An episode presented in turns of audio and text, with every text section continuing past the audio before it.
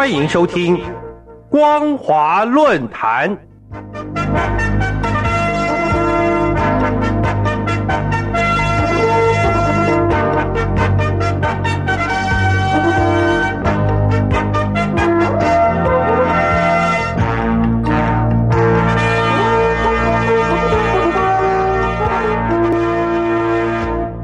各位听众朋友好，欢迎收听今天的光华论坛，我是老谷。今天我们所要讨论的题目是：李克强的动怒能解决问题吗？各位听众朋友，中共总理李克强日前在国务院常务会议上大动肝火，怒拍桌子，针对违规倒卖大宗商品以及偷逃税款等违法违纪的问题，不但要成立专门的调查小组，还要一查到底。该抓的就要抓，但是由于李克强对金融乱象已经多次的发怒，却始终无法拨乱反正。外界也普遍认为，这次的发怒也可能只是雷声大雨点小，根本就无济于事。因为中共审计部门发现违规倒卖大宗商品以及偷逃税款的情节十分的恶劣，导致李克强在七月十四号主持国务院常务会议时。怒拍桌子，表示要成立专门的调查组，不论涉及到什么单位、什么层级，都要一查到底。接着，国务院就在十八号发布了公告，宣称拟定于八月下旬到九月上旬，组织展开第八次大督查，要对北京、天津等十六个省区市进行实地的督查，主要围绕在减税降费。助企业发展、扩内需、保就业、保民生等工作征集问题线索。据媒体报道，这次李克强是真的动怒了，所以国务院很快就有所动作。可是，所谓李克强动怒，似乎早就不是新闻。即使这次是真的动怒，到底会有什么样的结果，还有待继续观察。外界之所以会有这样的看待，并不是在嘲笑李克强，而是因为李克强上任之后。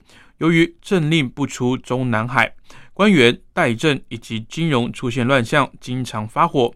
甚至有一次，李克强在发火时，还曾用茶杯砸在桌子上。举例而言，二零一六年十月二十九号，李克强主持国务院专题会议，在开场白中特别提到资金资产非正常外流，金融机关不良资产以及坏账率都刷新了纪录。当时就有传出消息说。李克强在会上对人为制造的资金外流漏洞，导致外汇规模缩水，人民币短期出现暴跌等金流乱象，怒斥有的人扮两面人，也有人有恃无恐，有的内鬼就在会议室内。在此之前，二零一五年九月二号，中共国务院召开打击地下钱庄洗钱活动会议，李克强也在会上怒斥。地下钱庄营运长达十六年之久，而且屡禁不止，必然有内鬼。而可能是因为内鬼太多，乱象不止，多次在李克强发火后，相关部门迫于形势就有所动作。例如，中共银保监会自二零一七年以来，连续开展过十乱项的整治，从二零一七年到二零一九年三月，累计派出检查组一点六八万个。检查银行业金融机构三点二八万家次，处罚责任人员一万零七百余人次。而就资料来看，类似的整治行动各机关都开展过，数据上好像也都成效良好。可是，在这些不计其数的整治行动之后，金融犯罪以及乱象却始终无法根治。难怪外界对李克强拍桌发怒，都只以“就那么回事”来回复。这次让李克强再次动怒，主要是在于违规倒卖大宗商品以及逃税款问题太严重了。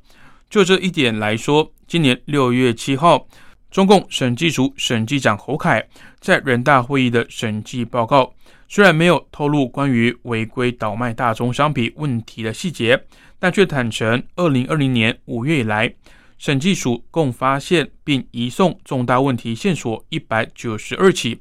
涉及一千四百三十多亿人民币，一千一百六十多人涉案，可见情节确实如李克强所说的十分恶劣。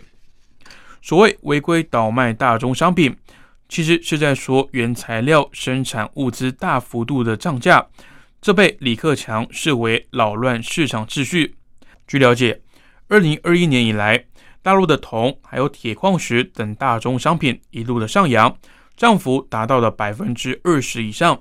尤其是五月份，铜材的价格每吨直逼六千元，突破二零零八年的前期高点，创下历史新高。面对钢材价格的不断上涨，各相关下游企业无不受到重大的打击。大陆各地也掀起了关厂、减产或是减薪潮，甚至引发通货膨胀的疑虑。有专家就曾预估，受大宗商品价格高涨的影响。大陆今年的经济增长速度可能会减少百分之零点三。然而，大宗商品价格高涨跟原本属于犯罪行为的偷逃税款并没有任何关系。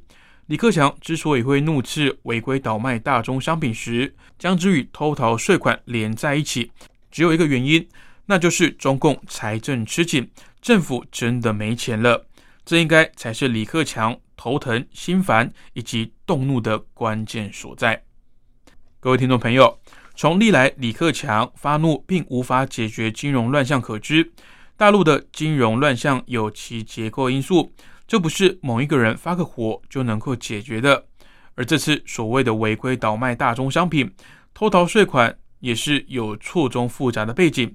如果发个火、搞个专案调查组就可以解决，那未免也太小看问题了。所以要说李克强发怒了，我们也只能说那就这么回事。以上就是今天光华论坛的内容。我们所讨论的题目是：李克强动怒能够解决问题吗？感谢您的收听，我是老谷。